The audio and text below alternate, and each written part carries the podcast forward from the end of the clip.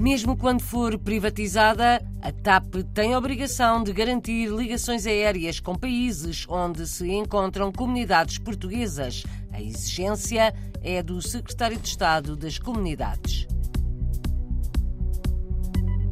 O Conselho da Diáspora Portuguesa vai lançar um programa para apoiar lusodescendentes que queiram estudar em Portugal.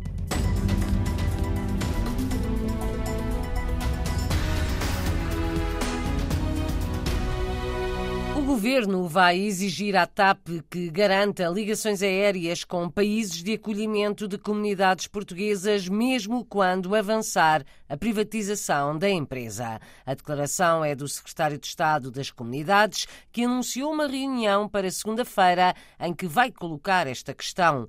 Paulo Cafufo falava esta manhã na abertura do Fórum Madeira Global. Seja qual for o destino da TAP, há de ser sempre uma companhia de bandeira portuguesa deve, obviamente, ter, e isso deve ser assegurado, nesta privatização, nesta alienação do Estado, garantir um serviço às comunidades portuguesas. No cadeiro de encargos, isto deve ser um factor essencial nesta privatização da TAP. Eu, segunda-feira, terei de manhã uma reunião com o administrador da TAP, precisamente para acompanhar todo este processo de privatização, mas também de exigir de exigir, e a palavra é essa, que a TAP possa ligar as comunidades. O secretário de Estado das Comunidades, esta manhã no Funchal, no Fórum Madeira Global, encontro anual da diáspora madeirense, organizado pelo Governo Regional. Paulo Cafofo reafirmou também como seria importante que a Madeira tivesse ligações aéreas diretas com a Venezuela e com a África do Sul. No mesmo tom, as declarações do diretor regional das comunidades madeirenses, Rui Abreu, acusou também o governo de Lisboa de discriminação em programas de apoio à diáspora. Não queremos que as nossas comunidades sejam ignoradas por parte do governo da República. Vamos continuar a exigir melhores condições e maior celeridade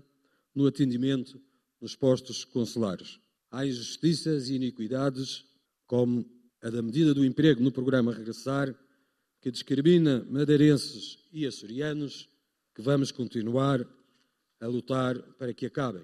A TAP tem de cumprir com a sua função estratégica de ligação territorial com a nossa diáspora e não se compreende que ainda hoje não haja uma ligação direta Caracas-Funchal. O diretor regional das comunidades no Fórum Madeira Global, que junta mais de 300 representantes da diáspora madeirense. Ontem, em declarações à RDP Madeira, Rui Abreu lembrou a importância do investimento na região por parte de imigrantes. Já deram e continuam a dar à, à, economia da Madeira, não só ao nível do, do, investimento que algum empresário possa fazer, por exemplo, na, na, reabilitação urbanística, no caso do Funchal, mas não só do Funchal, noutros conselhos também. Imensos projetos são desenvolvidos pela nossa diáspora, mas também noutra perspectiva, por exemplo, daqueles que regressaram aqui há uns anos, que tiveram uma importância fundamental na nossa economia. Nós vamos a imensas lojas, comércio tradicional de restauração, hotéis, bares, das mais diversas áreas e vemos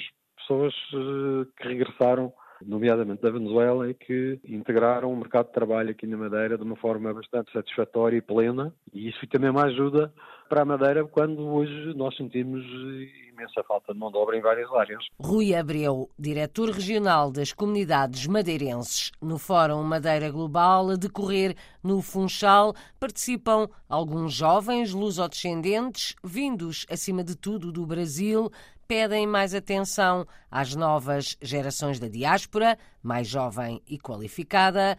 Querem também que sejam criados atrativos para os mais novos participarem neste tipo de eventos. Jornalista Marco António Souza. Cerca de 300 congressistas participam no Fórum Madeira Global, mas poucos são os jovens presentes. Pedro Sardinha Gonçalves, jovem lusodescendente, enaltece eventos como este. É uma iniciativa muito interessante e importante ter as, as versões da Ilha da Madeira de Portugal com relação à sua diáspora, porque a Madeira, como a gente sabe, tem conexão com o mundo todo e é importante que haja um encontro como esse para que a gente possa trocar figurinhas, como se diz no Brasil, ou seja, conversar como é que a situação anda lá, como é que anda cá, enfim, conectar a Madeira à sua diáspora. No entanto, lamenta a pouca participação dos jovens e dá a receita para cativar os mais novos. Seja pelo apoio social, seja pela proximidade. Tem gente que pode ter parentesco ou não, eu acho que é importante sim, porque querendo ou não, o jovem traz a novidade, traz a informação, traz o mundo como é mais atual, quais são as necessidades hoje em dia das novas gerações. Apesar de lusodescendentes, Aline Cassiano deixa uma garantia.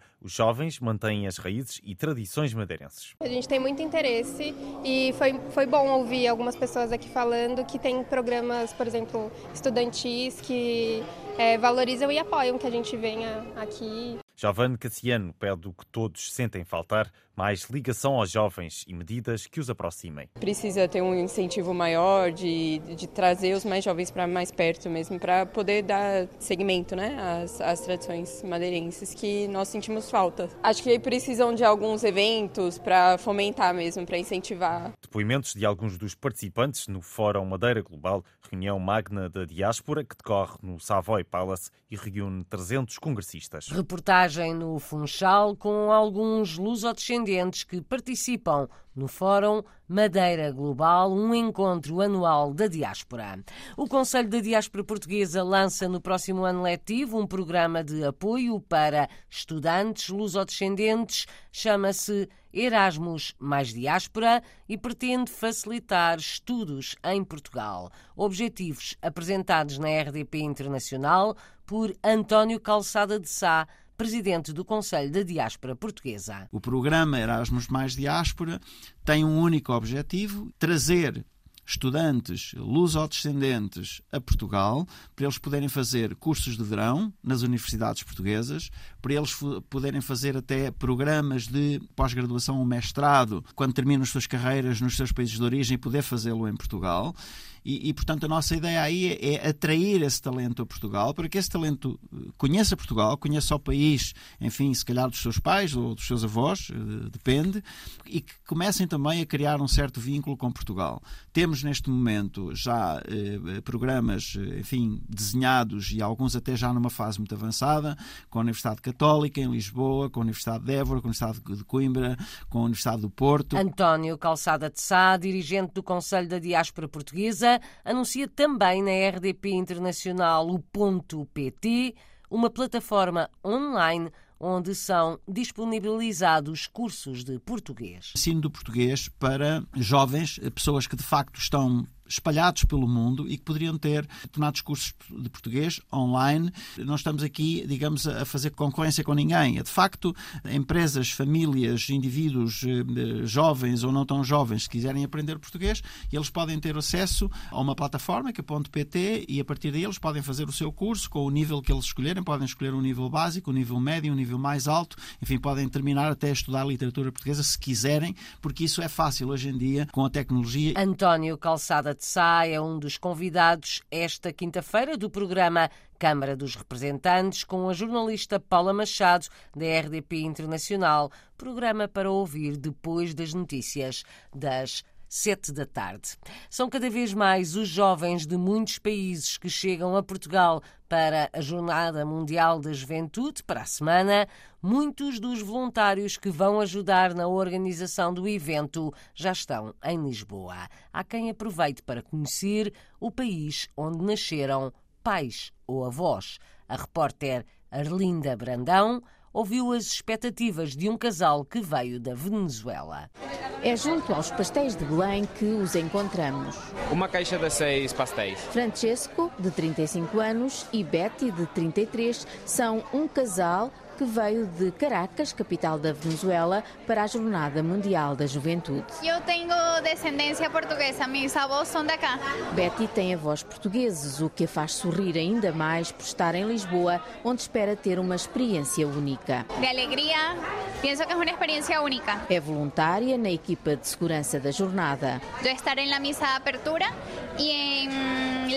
Vai estar na missa de abertura no primeiro dia, na próxima terça-feira, ainda sem a presença do Papa, mas é na vigília, no sábado seguinte, no Parque Tejo, que espera poder estar perto dele. Gracias a Dios, sí, en la vigilia, sí, muy cerca del Papa. Betty quer muito estar perto do Papa Francisco, que tem o nome do seu companheiro, Francesco. A minha função possivelmente não vai permitir estar muito perto do Papa, mas vou tentar. Betty e Francesco, dois dos milhares de voluntários que vão chegando a Lisboa. Expectativas de jovens que vêm da Venezuela a Lisboa para participarem na Jornada Mundial da Juventude.